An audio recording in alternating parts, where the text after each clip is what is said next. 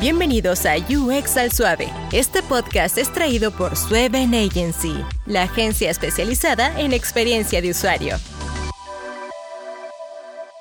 Bienvenidos a UX al Suave, un espacio donde hablamos sobre diseño de interacción en español y impresiones. Hoy, primer capítulo de la temporada, tenemos el gusto de tener a Carolina Wellfield, diseñadora de UX UI de Readability. ¿Cómo estás? Lo dije mal, perdón. Readability. sí, lo digo mal. No hay problema. Todo bien, un gusto. Hoy venimos a hablar de proyectos. Este es los primeros capítulos de esta temporada junto a Readability. Eh, feliz de tenerte acá. A ver, cuéntanos cómo has comenzado en este mundo del diseño, del UX UI, cuál ha sido tu carrera. Después te pregunto más otros temas que para eso viniste, pero cuéntanos quién es Carolina, cómo inició. Vale, sí, les voy contando. Eh, bueno, yo soy argentina de Buenos Aires, creo que mi acento lo hice desde momento uno. Eh, estoy aquí en Madrid ya hace cuatro años y vine un poco con esa premisa de ponerme a estudiar UX. Yo soy diseñadora, o sea, licenciada en diseño gráfico y comunicación, estudié allá en Buenos Aires y bueno, la realidad en verdad es que un poco entré a UX porque por recomendación, eh, sin conocer mucho de qué trataba, me dijeron estudiar si vas, estás buscando algo nuevo eh, y te vas a ir, porque yo tenía la idea de venirme para Europa, averigua lo que es UX. Fue un poco así, me dijeron, fíjate y probar. Eh, así que nada, me puse a investigar, me empezó a interesar, yo en ese momento mucha idea no tenía de lo que, de lo que era, me interesó, me gustó, me, llamó mucho la atención y me vine a hacer un, un máster eh, justamente en experiencia de usuario para el diseño de productos y servicios digitales y en base a eso, bueno, empecé, me, me, me encantó, la verdad que me encantó y ahí a partir de ahí entré por el máster, entre unas prácticas y en esas prácticas fueron Redbility, ¿vale?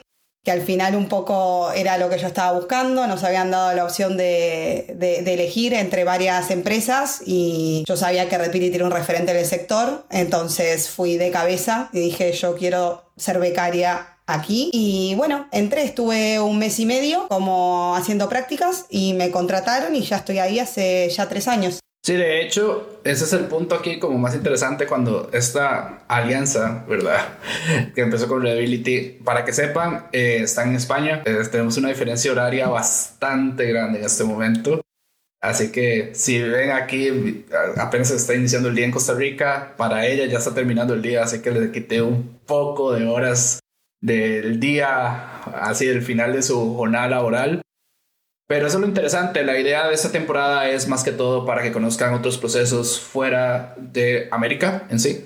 Eh, nosotros en UX hemos tratado de buscar contenido en español y el trato con Readability también se trae esto de conocer qué se hace en Europa y cómo podemos mejorar como diseñadores de interacción. Eh, cuéntanos un poco de tu rol actual, eh, qué es lo que haces diariamente. Te lo pregunto porque ya más o menos sabes a lo que vamos después. Entonces, así cuéntanos un poco qué es lo que haces en tu día a día, cuáles son tus procesos.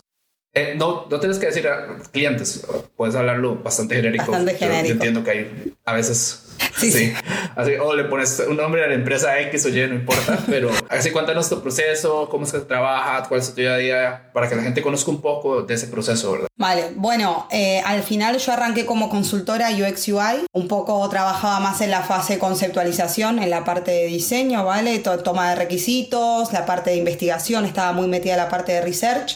Me interesaba mucho también poder hacer tangibles eh, esas necesidades del cliente y poder plasmar esas ideas. Y a medida que fue pasando el tiempo, empecé, me empezó a interesar mucho la, la parte de gestión y empecé a tomar un poco más de, de, mm, de, liderazgo en algunos proyectos, eh, proyectos más relacionados para con el sector de la moda, sector de energías, de viajes, esos fueron un poco por donde yo me estuve moviendo. Y empecé a tomar un rol un poco más de líder, empecé a tener eh, equipos a cargo, empecé a liderar y empecé a gestionar proyectos y, clientes grandes. Y en base a eso un poco ya empecé a trabajar no tanto enfocada en, un, en productos, sino también en todo lo que lo rodeaba. Desde la planificación hasta la organización de equipos, el trato con el cliente del día a día, las presentaciones y un poco em, empecé a estar ya más a tener una visión un poco más global y más estratega, no solamente basándome en lo que era el diseño de producto per se. De hecho, aquí viene la parte interesante de esto, es conocer más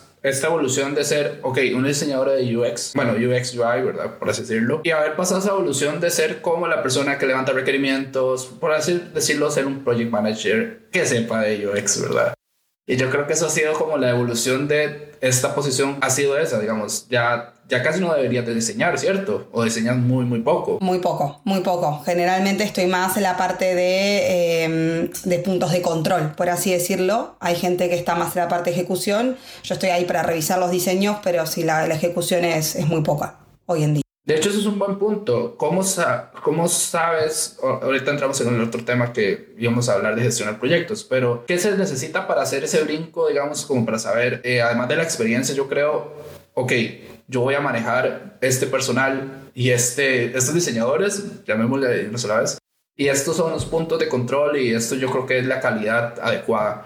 ¿Cómo, cómo hacer ese brinco, verdad? Para que la gente sepa, digamos, cómo, cómo se hace ese salto a estas nuevas posiciones, ¿verdad? Porque para mí, digamos, personalmente, eh, este puesto es más un product manager o un product designer manager, de hecho podríamos llamarlo así, porque conoce todo, conoce la visión del negocio. De hecho, nosotros tenemos un artículo muy bueno en Twitter, hace, bueno, estamos en noviembre, hace poco que subimos que preguntamos en Twitter qué era la diferencia entre diseñador UX UI, la, gente últimamente los pone juntos, y un product designer. Y la mayoría de las respuestas eran es como lo que vos haces que ya está más del lado del negocio eh, y no diseña tanto, pero conoce la parte ya de números de los stakeholders, de los clientes, de los proyectos y está más involucrado en la parte de negocio, ¿verdad? Sí. Entonces, digamos, ¿cuál, cuál es ese brinco ya que se necesita, que se necesita saber, ¿verdad? A ver, yo creo que en mi caso justamente fue un caso muy particular porque yo entré, a, trabajar eh, como UX consultant y al poco tiempo de estar debajo de un jefe de proyecto que, ya tenía varios años y muchísima experiencia en el campo, em, por,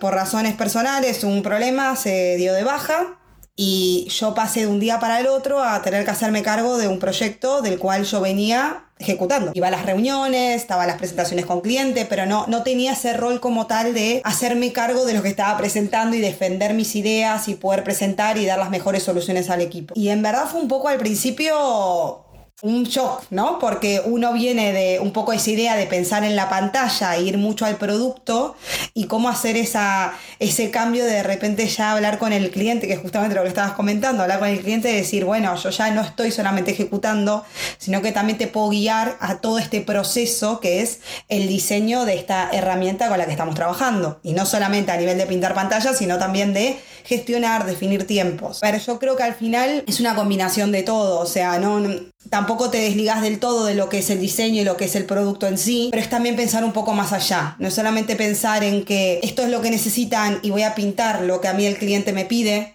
sino es también pensar en lo que puede llegar a, a, querer, a crear esa necesidad en caso de que no la tenga. Yo creo que eso es como un poco el, el core, ¿no? Al final generar negocio, no es solamente vos me pedís una web con tres secciones, con de este color, etcétera, y yo te doy lo que vos me pedís y nada más. O sea, al final creo que se trata mucho de aportar valor y de poder dar más de lo que uno pide. Y así vas creando esa necesidad, vas teniendo esas reuniones con negocio, además de la planificación, ¿no? Y todo lo que viene por detrás. Pero yo creo que es un poco el ver más allá, tener esa previsión a futuro y no solamente pensar en el ahora. Es decir, ¿es difícil tratar con clientes? Esa es una buena pregunta. Yo, yo creo que aquí viene la pregunta trampa, porque aquí hay muchas personas que son freelance, que escuchan, que están iniciando en UX y están iniciando, vienen de diseño gráfico, vienen de diseño editorial, vienen de otras áreas, ¿verdad? Y son freelancers que quieren hacer este salto a diseño UX Entonces ya tienen ese background de trabajar con clientes. Entonces por eso te digo, es una pregunta trampa, porque digamos, si una persona en el camino de agencia pasa a, como te pasó a ti, te pasaste a esa posición, qué tan difícil es manejar clientes. Yo me imagino que el shock primero fue con ese cliente decirle, oh, sea, un momento, tenemos un problema, yo voy a asumir el rol eh, por ahora y, y, tenemos que ver cómo sacamos este proyecto adelante. Pero y luego, o sea, con nosotros, ¿cómo fue esta relación? A ver, yo a ver, yo creo que no es tanto el cliente, también es saber gestionar al cliente y conocer y poder leer entre líneas. Yo creo que por lo menos es algo que aprendí con estos, estos años dentro de, digamos, de este rol y, eh, rol y liderando equipos, es poder también interpretar y no la típica frase de,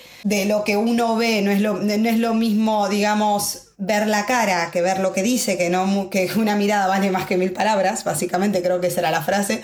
Creo que es literal así. Y pasa mucho en tema de presentaciones y en reuniones con ellos, es saber interpretar qué es lo que necesita. Eh, yo creo que para mí ese fue uno de mis mayores retos poder interpretar, pues yo no creo que hayan buenos o malos clientes, obviamente algunos son más complejos, algunos tienen unas ideas mucho más basadas, a veces algunos no, no entienden todavía lo que es el UX, que también pasa, que por ahí se confunde esa, esa idea de pintar pantallas y creo que ahí está por ahí cuando puede generarse más fricción porque no pueden entender esa metodología del el usuario, tenemos que hablar con ellos, interpretar lo que se necesita, más obviamente necesidades de negocio, limitaciones técnicas y lo que sea, ¿no? Pero yo creo que a veces es un poco también que entiendan cuál es nuestro rol y llevarlos por ese camino. Pero a ver, hay clientes para todo, como también hay diseñadores para todo, ¿no? O sea, yo creo que es un poco saber manejarlo. Clientes que necesitan algo para mañana, bueno, digamos. Yo creo que eso sí.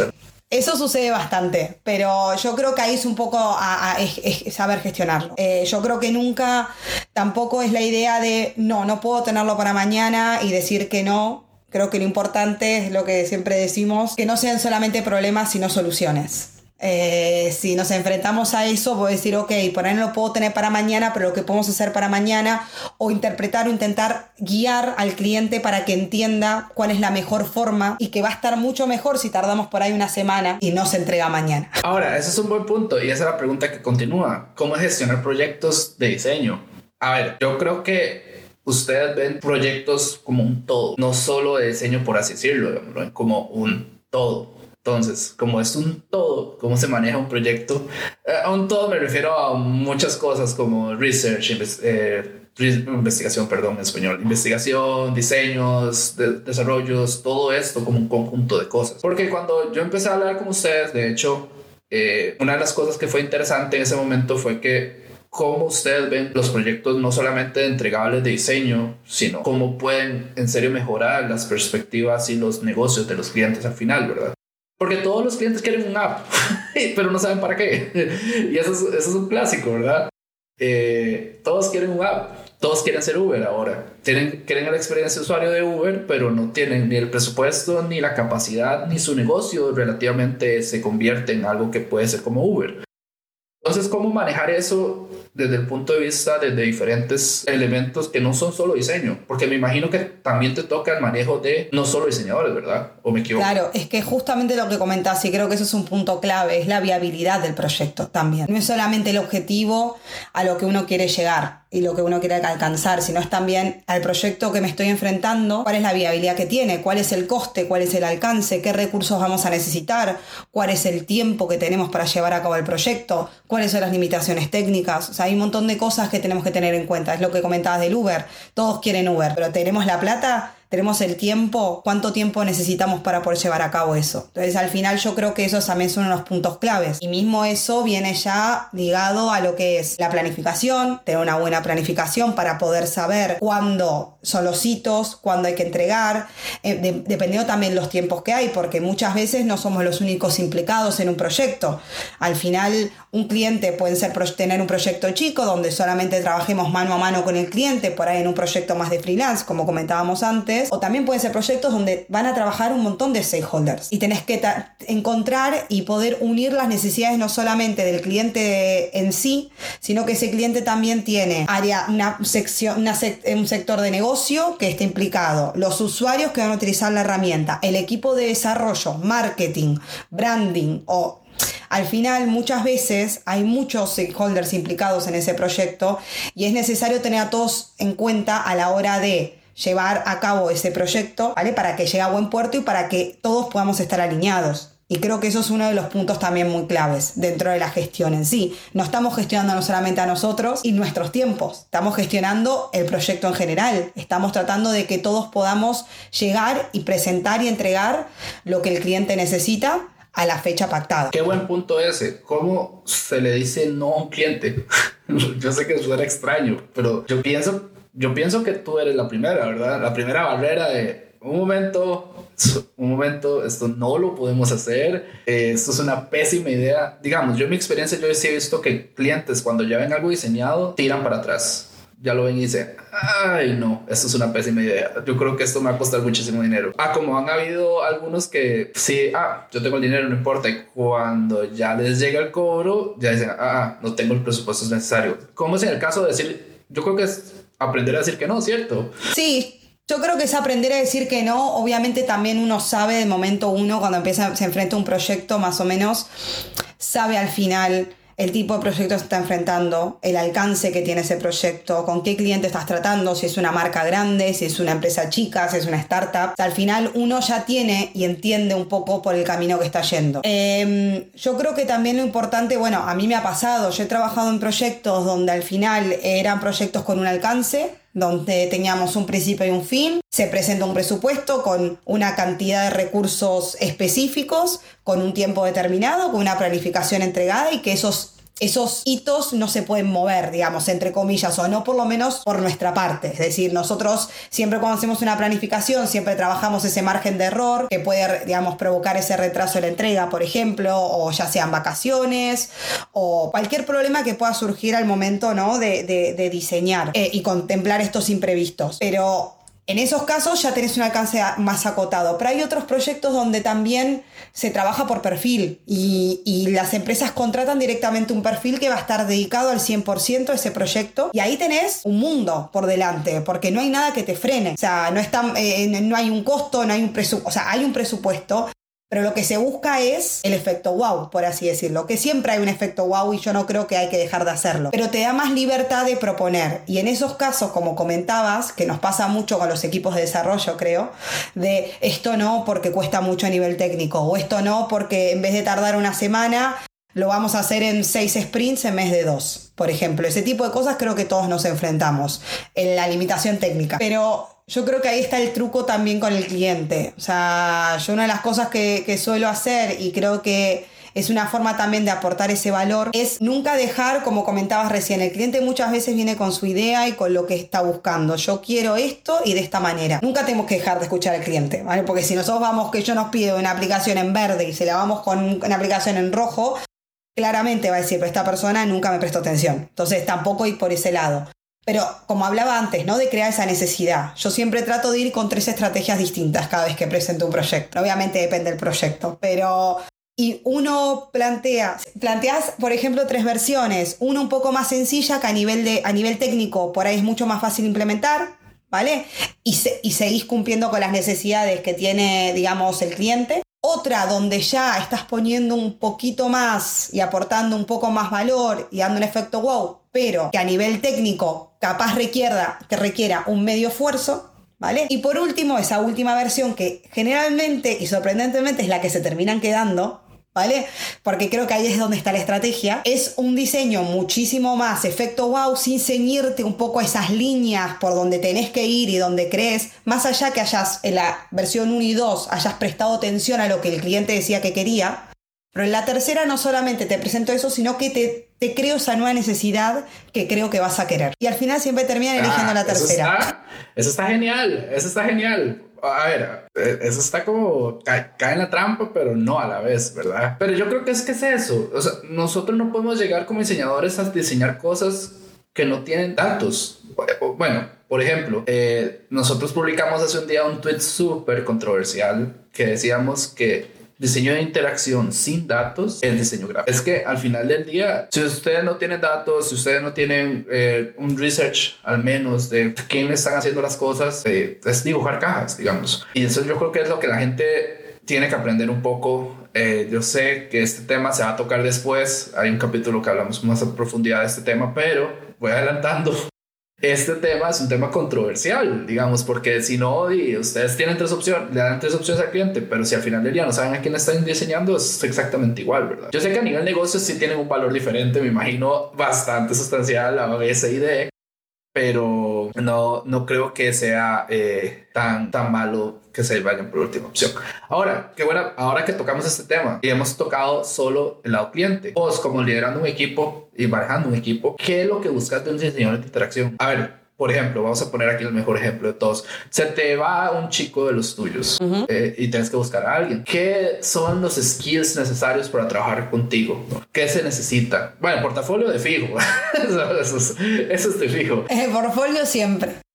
Ah, nosotros hicimos un space de portafolios que estuvo bomba, así. Sí. Porque la gente preguntaba, digamos, fue súper informal en Twitter y la gente nos preguntaba, digamos, yo invité amigos que están aquí en ciertas eh, empresas grandes en Costa Rica, multinacionales, eh, que trabajan con Estados Unidos, y les preguntaban a ellos, de hecho, eh, qué es lo que ellos revisarían. Y todo esto nació porque yo estuve revisando portafolios eh, para el lugar donde trabajo y, y, fue exactamente los mismos problemas que todos tenían. Malos portafolios, no está en inglés, mal redactados, pero en este caso, quitando el portafolio, ¿qué es lo que vos me, me, estás entrevistando. A ver, yo, yo quiero trabajar con ustedes. ¿Qué, ¿Qué es lo que tengo que hacer? ¿Qué tengo que, qué, qué tengo que hacer? ¿Qué, ¿Qué skills tengo que tener? Hablar inglés me imagino que es uno. Sí, sí. Y hay muchos equipos de desarrollo. O sea que al final, y muchos, y o sea, la mayoría de veces trabajamos con equipos de desarrollo que son de fuera. Entonces, básicamente el inglés es es clave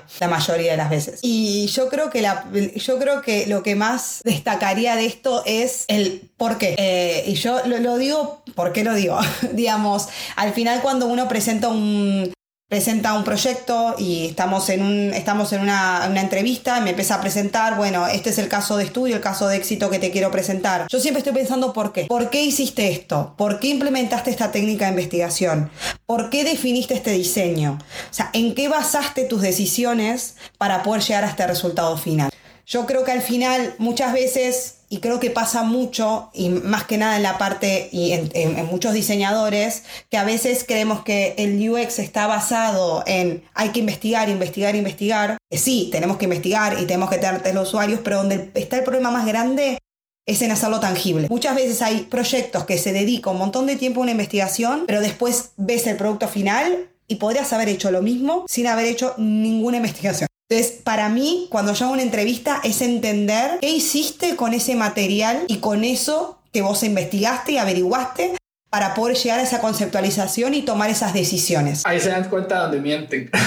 Claro. todos mienten. Es que te empiezan a contar porque dice user journeys, porque el customer, que el blueprint, que sí, chulísimo. El Canva model, el Canvas model, todo. Se ve increíble. Ahora, veo el diseño y, nada me encaja. Me decís que tenés, no sé, que, tu, que tus user personas son jóvenes o gente grande, mejor dicho. O sea, gente de 60 para arriba y me estás trabajando en, no sé, estoy inventando algo muy, muy banal, ¿no? Pero una tipografía así diminuta con botones que por inventarlo. Digo, son cosas muy simples, esas y muy básicas, que no suele suceder tan así. Pero digo, el hecho de tener ese fundamento, de, poder justificar lo que estás haciendo, y yo creo que eso es un poco eh, lo que a mí, por lo menos a la hora de entrevistar a alguien, me gusta, me gusta prestarle mucha atención, porque el diseño puede verse muy bonito, pero nosotros no pintamos pantallas. Sí, ahí es donde viene el tema, yo creo, de la diferencia entre diseñadores UX UI ahora. Y ese es un tema algo controversial. De este lado, eh, muchas empresas que yo he visto tienen UX UI separados. A ver, tienen un proceso que el diseñador de UX empieza y el diseñador UI termina. Pongámoslo de esa manera. Mm. Es súper, súper simple, como lo estoy poniendo, es súper más avanzado que eso, pero digamos que es eso. Yo escuché que en otro lado, acá, donde ustedes, el diseñador UX UI es el mismo, normalmente, o a veces es el mismo el que hace ambos roles. Eh, volviendo a lo de Product Designer, entonces casi que sería un Product Designer sin quitándole la parte de negocio, ¿cierto? Porque, digamos, si hace todo el proceso hasta diseño, eh, sí, sería un product designer, ¿verdad? Sí, a ver, lo de negocio yo creo que siempre tiene que estar instalado, es decir, siempre tenemos que tratar de crear negocio y generar necesidades. Yo creo que eso nunca tiene que, tiene que salir de nuestra cabeza. O sea, al final nosotros siempre buscamos generar más trabajo. Y si nosotros tenemos una buena experiencia de cliente y hacemos bien nuestro proyecto y trabajamos bien y aportamos valor, estamos generando negocio porque ese cliente va a querer volver a contratarnos. Entonces, siempre estamos pensando en negocio, de mayor en menor medida, pero siempre estamos buscando eso, al fin y al cabo. Pero sí, nosotros tuvimos nuestros momentos. Yo cuando entré a la empresa, yo ya estoy hace, hace tres años en Redbility, cuando yo entré sí estaba muy separado ¿vale? Teníamos la parte de, visual designers y la parte de UX consultant. Estaba como muy separado. Y hoy en día nada que ver, y creo que eso ayudó mucho porque pasaba también esto, que el, que el visual entraba ya con el proyecto, con toda la conceptualización hecha. Sí, obviamente aportaba valor y hacía diferentes búsquedas de estilos y tampoco era que pintaban los wifi, porque eso nunca se hizo y nunca fue de esa manera. Pero claro, perdía todo el contexto anterior de por qué se había definido, capaz haciendo esa búsqueda de estilo, cambiaba el botón de lugar porque a nivel de estilo quedaba mejor y se había definido ahí por otra manera y ese contexto era normal que no lo tuviera, porque entraba en un proceso mucho más avanzado. Entonces creíamos que al final todos podemos aportar un poco, hay, hay en mayor o en menor medida, no todos somos 100% expertos en todo, porque tampoco somos un unicornio, como decimos a veces nosotros, o sea, buscar el unicornio que existe, no digo que no, pero tampoco podemos esperar que todos seamos un 10 en todo, pero todos podemos aportar nuestra parte. Después siempre podemos tirar y siempre nos apoyamos en nuestro equipo. Y eso es algo que creo que tenemos bastante en la empresa. Eh, y creo que eso es importante, ¿no? También no, no, no dejar y delegar todo en una persona, pero sí poder llevar y también para tener un end-to-end y, conocer el producto de principio a, principio a fin y también hacerlo propio. Uno le toma mucho más cariño cuando también lo empieza un momento y ve cómo termina y lo ve implementado. Te da una linda sensación también. Yo creo que esa es la diferencia de, um, de esta evolución. Digamos, nosotros yo creo que vamos acá bueno, Latinoamérica, estamos como 5, 6 años tarde todavía lo que está pasando. Porque, digamos, yo sí he visto como una época que aquí éramos generalistas, como le llama Google, 100% generalistas.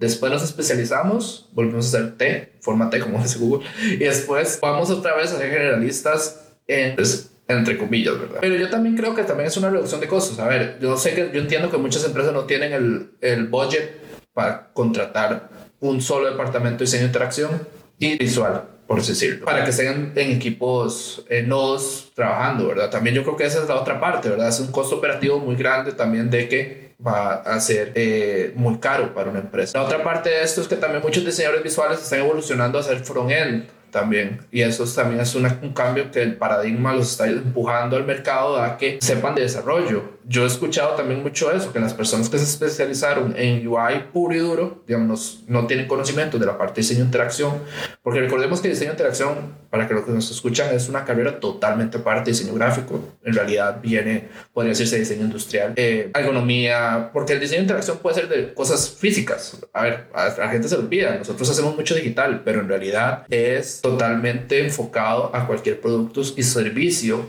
que sea digital o físico. Entonces, aterrizando un poco esta idea, los diseñadores visuales tuvieron que, por culpa del mismo mercado, que no encontraban oportunidades laborales, se podría decir que se empujó a saber frontend, desarrollo puro y duro en React, JavaScript, en Angular, por así decirlo. Y eso yo creo que también está evolucionando a ese end-to-end. Diseñadores de experiencia de usuario que tienen una conceptualización desde un tema eh, de usabilidad y accesibilidad y de cómo piensan que debería usarse, porque al final es una hipótesis a la parte visual, que ya la persona programa el frente, el frente de las cosas, pero se, se podría llamar el frente, ¿verdad? Em, ¿Qué tan difícil entonces en este caso y poniéndolo en, planteándolo de esta manera, y ya me dijiste que es lo que buscas de alguien, es encontrar personal, digamos, te ha tocado decir, uy, qué difícil, ay, qué duro, está muy difícil, por falta de conocimiento o falta de skills? Esa es una buena pregunta. No, yo creo que también hoy en día hay mucha gente que se está metiendo a hacer cursos de UX y creo que también está muy en auge, entonces yo creo que también lo que pasa mucho es que hay mucha gente que a nivel visual capaz es muy potente porque trabajó mucho como diseñador o diseñadora y al hacer ya un máster o un curso presentan ese caso de estudio ¿vale? Como, proyecto a una entrevista. Y claro, no es la realidad. y, no, y pasa mucho eso, porque yo también lo viví. Yo hoy en día veo mis casos de estudio del máster y no son ni la cuarta parte de lo que me enfrento día a día, que eso igual nos pasa a todos como cuando salimos de la universidad. Al final es lo mismo. Pero mucha gente ya se hace llamar UX, UI, ya con solamente haber hecho un curso. Entonces, claro, no está ese hilo conductor para llegar desde ese diseño. a mí me pasó y yo lo viví cuando entré a la empresa. Ese es un súper tema. De hecho, viene un capítulo que hablamos de eso, mm. no en tanta profundidad. Eh, a UX Suave viene una persona que es de Human Computer eh, HCI, eh, Relación Humano-Computadora, siempre se me olvida en inglés para que la... Y de hecho él es de la academia, él es de la Universidad de Costa Rica y explica un poco, bueno, hablamos él y yo de que la academia se quedó corta O sea, los cursos de las academias, universidades están quedando cortas contra el mercado. Y peor aún, los bootcamps de seis meses que le prometen el cielo y la tierra a la gente, diciéndoles que van a ganar remotamente 100 mil dólares al mes, al año, una empresa en Estados Unidos. Ese es un clásico.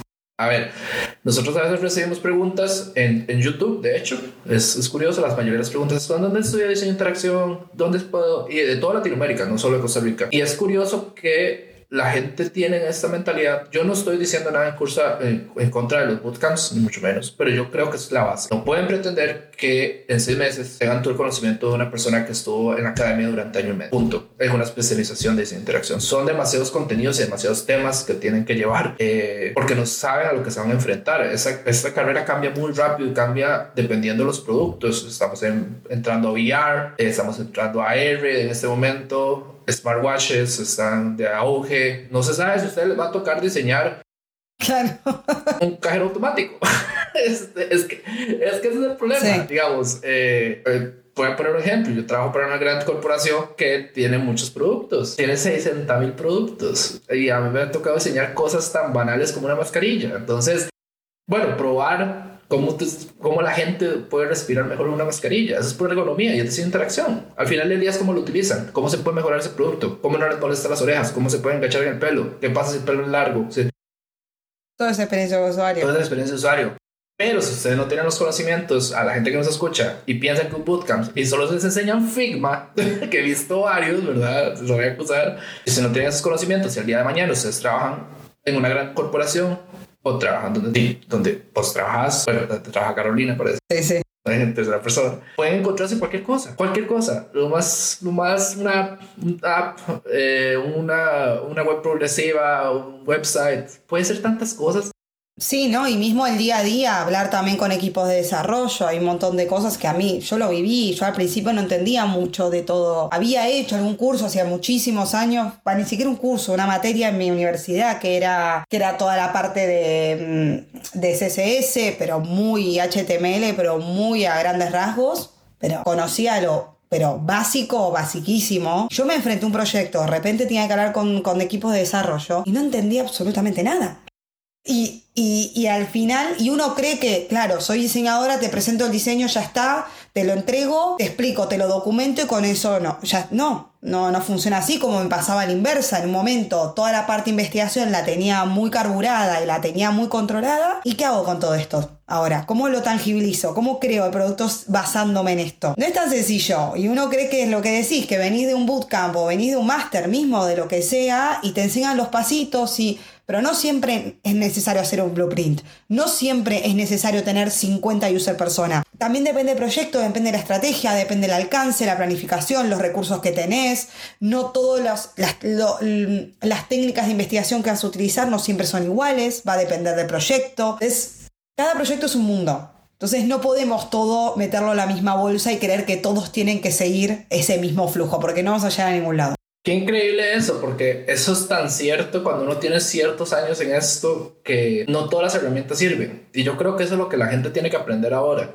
Ustedes pueden ser personas, pero si no tienen los datos, ¿de dónde los van a sacar? A, ver, o el cliente les dice, hey, yo no tengo Google Analytics, ¿de dónde van a sacar esos datos? No, no, no tienen dónde. Y eso pasa. A ver, a ver, a ver. La gente piensa que no, que, ay, ¿cómo, ¿cómo no? ¿Y cómo voy a hacer esto? Si ustedes, hay formas de hacer diseño de interacción sin datos reales, llamémosle, asunciones, pero a, asunciones, malísimo. Este, pero asumir, asumir es terrible, pero a veces toca. A ver, hay herramientas de diseño de interacción y hay metodologías de diseño de interacción que hacen que el diseñador de interacción que no tiene datos pueda sobrevivir a esa tarea, porque les va a pasar, va a pasar un millón de veces. Y es la situación ahora, digamos. Eh, si ustedes no saben que existen esas metodologías y ustedes no saben que existen otros procesos que pueden salvarlos en un proyecto así, ustedes quedan con una mano hacia adelante. A ver, si ustedes llegan a un proyecto así no saben qué hacer, o, o, o, aquí viene lo mejor de todo, se inventan todo, ah, que salga así, ¿verdad? Y eso es lo que pasa. A ver, yo he visto un montón de, diseño, de diseños que se ven espectaculares, se ven súper bonitos, pero como vos decías, a la hora de la hora, a preguntar, ah, es que lo vi bonito, ah, es que el, el menú hamburguesa se ve bonito así, ah, es que esta animación me parece súper cool, ah, es que esto, Y yo, segundo, a ver, ¿qué pasa si tenés un iPhone 4, un iPhone 5 que es súper pequeño? eso no se va a ver. O la típica, yo, yo, eso es 100% personal. ¿Cómo sé si un diseñador es bueno o malo de interacción? No estoy diciendo visual. Es si alguna vez en su vida ha hecho una tabla mobile. El que ha batallado una tabla mobile, vaya a una muerta risa. No, no, es tremendo. Sufrimos mucho eso en un momento, en unos proyectos. Cómo adaptar la tabla a mobile. Es real, eh, eso es real. Eso es lo que diferencia, yo creo, un diseñador junior o un senior. Es cómo, cómo soluciona el problema de crear una tabla de datos en mobile. Yo creo que eso ya hay. Es, es complicado, no, no es fácil. Ahí no, va a tener el set de preguntas cuando ocupe recursos. Ahí que lo va a poner ahí. Ah, ya sé que les voy a preguntar cuando ocupe contratar a alguien. Le voy a preguntar cómo, ¿Cómo harías la tabla. ¿Cómo harías la tabla? Ese, va a ser el. Ese va, vamos a pedir que nos haga eso. Vamos a un briefing para que nos presente ese caso. A ver si, si entra la empresa o no. Y ahí ya, ya está. Si haces la tabla, ya puedo hacer cualquier cosa. No, hay, formas de solucionarlo. Dependiendo de la cantidad de datos y todo, hay formas de. Hasta no hacer una tabla. Claro. Bueno, ahí está el tema. ¿Hasta qué punto? Yo lo soluciono con cards. Claro, bueno, nosotros nos pasaba, nos pasó mucho en esos proyectos. Uno de los clientes con los que, los que trabajamos se suele mover mucho con Excel. Y es difícil quitarlos del Excel cuando soy gente que está muy acostumbrada a trabajar con el Excel se plantea una tabla, perfecto, porque no hay forma de sacarlos, pero claro, lo que decís, llegas a la parte de tablet y que tablet todavía, pero llegas a la parte mobile y bueno, y ahí capaz, capaz no hay que ver la tabla, pues realmente un usuario con una tabla que tiene 50 columnas y 200 filas, realmente le va a interesar consumir esa tabla en el mobile, entonces, ¿por qué no hacemos una versión reducida? Y se plantea algo distinto, porque al final el usuario no la va a querer hacer, porque aunque yo te ponga la tabla así, es imposible leer. Esto se va a convertir en el capítulo de Carolina y yo discutiendo cómo, ¿Cómo diseñar una tabla, durante 30 minutos seguidos. A ver, eh, eh, eso es un buen problema. Eso es un buen problema. A mí me gustan estos problemas. A ver, eh, yo, yo tuve que enfrentarme a una tabla con 5 datos verticales y 3 horizontales. Y eran 12, no era mucho, eran, eran mucho. 14 columnas. Pero lo que pasa son esos 13, 3 tres datos en, vertical, digamos, es, es, lo que lo complicaba. De hecho, la solución, ese no puedo decir el cliente, en ese momento fue eh, que habían cards, digamos, eh, condensamos los datos en cards porque en mobile era imposible que, o sea, el scroll en iOS se volvía loco literalmente. Y la otra solución práctica, que no es perfecta, pero fue práctica y fue muy bien adoptada, es que puedan bajarlo en PDF. Entonces ellos pueden verlo en PDF. Si no quieren verlo en cards y ocupan exportar los datos, a ver como PDF. Entonces en PDF pueden hacer resumen y todo y verlo en una tabla en vertical si es necesario. Pero, o sea, yo he visto soluciones de darle vuelta al teléfono y yo he visto soluciones de rotar así. Hay de todo. Eh, eso es el infierno. Hay de todo. Yo creo que la mejor solución al problema es, a ver, mandarlo a hacer, o sea, mandarle una solución tú no pienses que está bien, depende toda de la tabla, es que es depender de la tabla, ¿verdad? Que tengas, no todas las tablas son iguales. Y probar a ver si funciona. A dársela a alguien. A ver, ocupo que la vea así. Porque yo creo que es la forma de saberlo. Sí, es un poco lo que hablábamos antes también. O sea, al final el cliente viene con una idea. Yo quiero poder ver la tabla en mobile. Y no funciona. La gestión, y ahí volvemos un poco al tema, al final no es decirle, no, no se puede porque se va a ver mal. Es, interesa la tabla? Bueno, te doy versiones. Como vos te lo imaginás, quedaría así. Yo creo que no es tan legible, pero creemos que una buena solución sería si nosotros quitamos, no sé, o quitamos cuatro columnas, o ponemos tabs, o, hacemos un exportar, o lo hacemos más visual y te planteamos otras opciones. Pero siempre vamos con esa solución, pero tampoco vamos a descartar lo que nos están pidiendo, porque al final si no, no estás escuchando lo que el cliente quiere. Y hasta que no lo ven y no lo hacen tangible, que también puede pasar, creen que es la mejor idea. Muchas veces me ha pasado. Y esa es un poco la estrategia que suelo usar. Cuando me compiden algo que yo sé que digo, esto no tiene absolutamente ningún sentido. Obviamente también, ¿no? Tenés que ver el tiempo que te va a llevar, un poco, ¿no? Y gestionar ese tiempo, que es lo que hablábamos con el alcance. Si hacer una idea que me está pidiendo el cliente me va a llevar tres días enteros, y yo sé que ese día no encaja, no la voy a definir. Ahora, si es algo muy pequeño, como una interacción o guardar algo como favorito, por ejemplo, en una, plataforma, y el usuario lo que hace de una manera que sabemos que pues después haces un bench, obvio, y investigas un poco más. Esta sería la versión, pero a nivel y el por qué creemos que no tiene sentido y por qué creemos, y bueno, yo creo que es importante justificar el por qué no es la mejor opción. No decir solamente no. Ahí también está un poco el truco. Ah, qué, duro. Eso, es, yo, estoy, yo estoy viendo Vietnam en este momento, diseñando una tabla. Te lo juro, eh, eso es lo peor que le puede pasar a alguien. Pobre un diseñador que tenga que diseñar una tabla. Eso es lo que pasa es eso, que, que hasta que lo ven, hasta que lo ven, vean, ese se ve horrible. Momento, aquí no hemos hablado del tema mayor a los problemas de las tablas, que nadie preguntó. ¿Para que usted quiere una tabla mobile? A ver, ¿qué necesidad hay? ¿Cuál es el objetivo de tener la tabla ahí? Exacto. Porque yo creo que es la conversación que yo a veces tengo de, eh, ¿sabe? ¿Para qué ocupamos esta tabla? Ah, es que ocupamos que los clientes vean esto, esto, esto, esto y las, bueno, en un sistema de compras. Ocupamos que vean todo el historial de compra. A ver, ¿y por qué no lo pueden exportar? Más fácil, ¿no? O, a ver, si yo trabajo en, eh, era para B2B, entonces, a ver, probablemente yo no utilice mi teléfono para ver una información tan importante de pedidos.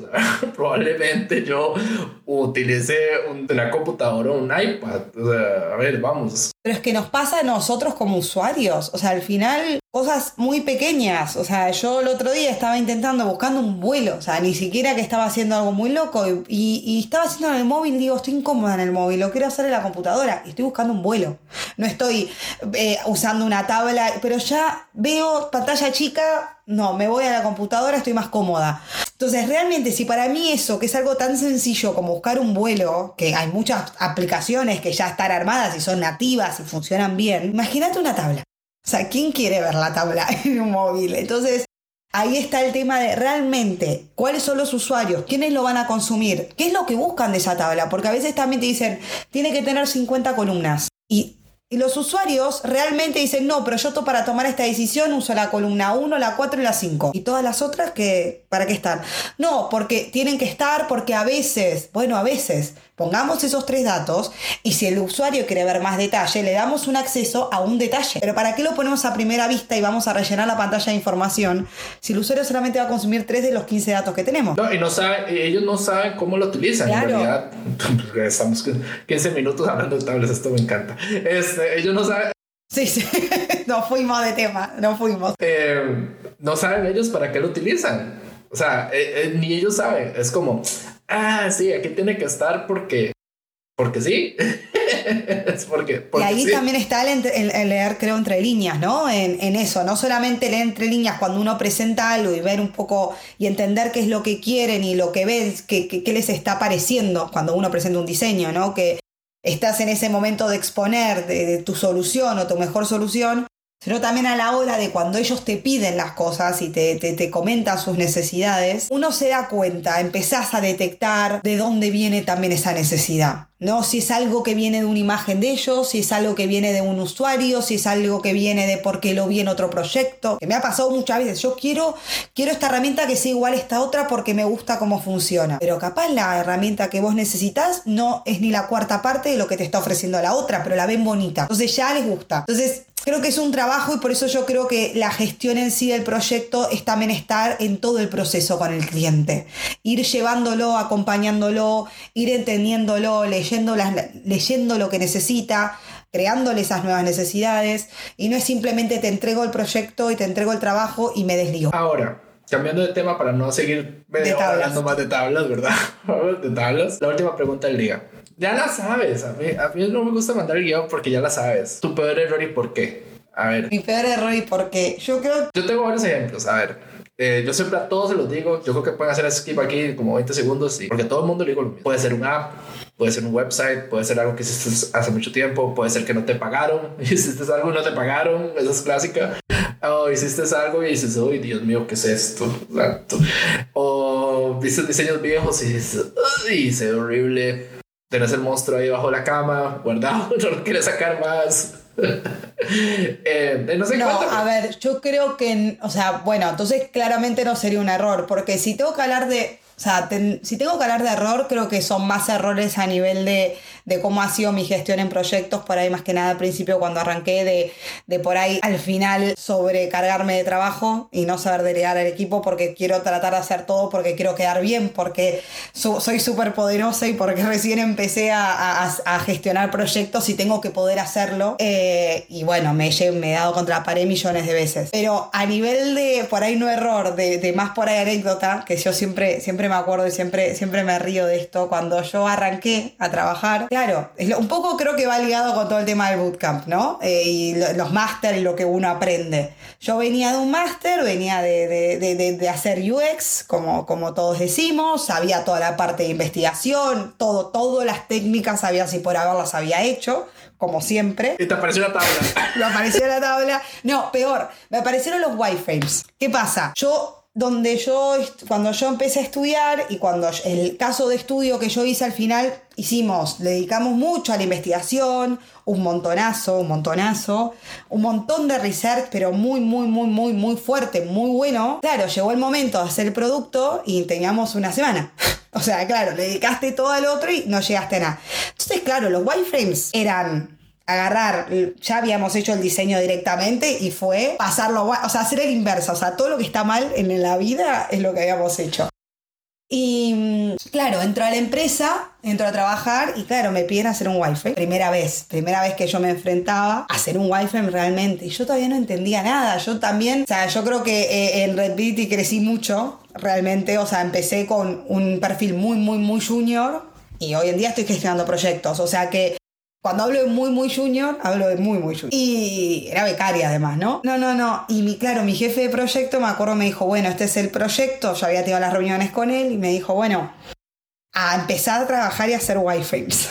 claro, llega el día siguiente y mis wireframes eran con colores ya estamos mal, eh, eh, era ni siquiera wireframes, porque era proceso servilleta. Había utilizado colores, no tenían absolutamente ningún sentido, había pensado solamente la estructura de afuera. Yo cada vez que los veo me da vergüenza ajena saber que yo hice algo así. Y, creo el otro día los había, es más, los busqué a ver si aparecían, porque dije, los que tengo que borrar del drive porque no pueden estar más ahí adentro. los busqué desesperada del primer proyecto que había estado. Eh, eran, pero no había interacción, no había nada, eran cajas de colores aparte, no puedo entender por qué decidí usar marcadores de color porque no tenía ningún sentido. Era una cosa rarísima, me acuerdo mi jefe de proyecto me miró y me dijo, ah, pero no, no estoy entendiendo qué, o qué, es lo que quisiste hacer acá, esto no es un wifi, me dice. Oh, problemas problemas. Eh, y claro, yo ahí me di cuenta que obviamente estaba también era consciente y todos eran conscientes que yo acababa de empezar, pero dije, a ver, nada de lo que yo tenía en mi cabeza era lo que, lo que uno después va, va, a desarrollar y va a trabajar, aparte entender, porque ya había ido a cliente, me habían explicado lo que necesitaban y estaba, estaba enfrente de una hoja y no sabía qué hacer, no sabía ni cómo pintarlo, dónde empezar. Eh, y creo que eso es lo que más vergüenza me da y es lo que más... digo, en serio, hace no mucho lo busqué porque, no sé, había vuelto y retomé esta anécdota con mi jefe de proyecto, hablamos del tema y los quería buscar para enviarse, no solamente para reírme con él, no los encontré, no sé, creo que los habrán tirado porque dijeron esto no sirve ni para tenerlo en el histórico del proyecto un desastre, un desastre. Pero bueno, no sé si, por eso digo, error a nivel general, creo que los errores en sí por ahí fueron más a nivel de gestionar el proyecto, es el tema del alcance y todo eso, que creo que al final uno, como decíamos antes, la viabilidad del proyecto, niveles técnicos, qué cosas se necesitan y muchas veces te vas y, te olvidas de cuál era el alcance, qué era el presupuesto, qué era la planificación, cuáles eran los hitos, con cuántos recursos contabas. Y yo ofrecía además, y claro, en un momento tuvimos que empezar a cortar la fase de, de diseño porque yo me había quedado dándole vueltas al UX porque quería aportar valor y quería dar efecto wow, que igual se terminó dando, pero digo, me fui por las ramas, por así decirlo. Y perjudicó después a la gente que tuvo que trabajar en la parte visual. Creo que eso fue como un error, error, por así decirlo, en un proyecto como tal. De hecho, aquí viene lo interesante y yo creo que eso, hablando de wireframes, que los wireframes solo llevan un color. Bueno, dos, las acciones y lo demás en grises. Y yo creo que ese es un error que todo el mundo comete y no se ha dado cuenta. Yo, de hecho, yo me acordé un día de estos, a ver, eso, eso fue mucho tiempo, fue hace como 10, que yo encontré unos archivos de sketch ultra viejos de que andaba buscando referencias y me encontré unos wireframes de T-Mobile hace muchos años y eran todos rosados. Yo, Dios, ¿cómo hicieron eso? o sea, eran rosado con azul tras de todo. Entonces era como. Uh, pero era hace 10 años. El Sketch está en versión 4. Entonces, eso es lo que ha cambiado, porque de hecho, yo creo que los wireframes son una herramienta perfecta para enseñar funcionalidades sin matarse en la parte visual. Si un wireframe está bien hecho, eh, es, como un buen chiste, no se explica. no se tiene que explicar, digamos, de hecho. Este, Aparte es tanto más sencillo trabajar en grises y las acciones ya las pones en azul y ya sabes que tiene una acción. No, no hay mucho más. No hace falta trabajar con 50 colores. Eso vendrá después en la búsqueda visual. Cuando te lo pruebe. Cuando te lo pruebe. Pero sí. Bueno, muchísimo gusto, un placer de tenerte acá. Cuando te lo pruebe. Igualmente, muchísimas gracias y bueno, espero haber respondido. Sé que nos fuimos por las ramas con las tablas, pero. No, no, aquí todo el mundo, tranquila. A ver, esta es tu casa. Aquí se le olvida la gente que está aquí en medio podcast y ahí nos va girando. Pero son, temas interesantes. A ver, si una persona está aprendiendo diseño de interacción, le va a interesar mucho saber qué demonios es lo que hablan de las tablas. Y entonces ahí viene, ahí viene este, el tema más importante. A ver, no importa, porque si eres una persona que está aprendiendo, va a decir, ah, bueno, tengo que aprender cómo se diseña una tabla mobile.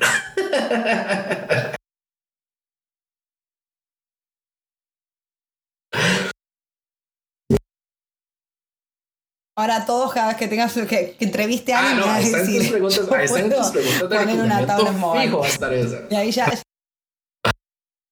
Uh, a ver, ¿cómo? Ah, eso, eso la primera pregunta que. Me voy a preguntar una vez cómo diseñar una mesa. Y yo, ¿qué demonios diseñar una mesa? Eh, pero bueno, ese es otro tema. Esta es tu casa. Cuando quieras, puedes volver.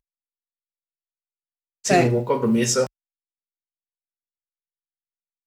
Muchísimas gracias. Un gusto para lo que necesiten. Y nada, muy feliz de haber participado. Cualquier cosa. Esto fue UX Suave. Mi nombre es Francisco Bravo. Fue un placer tenerlos el día de hoy. Esta es una nueva temporada. Eh, vamos a estar subiendo capítulos todos los jueves. Los primeros cinco capítulos son con todos los compañeros de Carolina. Así que van a estar escuchando varios temas de cómo se maneja al otro lado del mundo. Así que muchísimas gracias por escucharnos. Hasta pronto.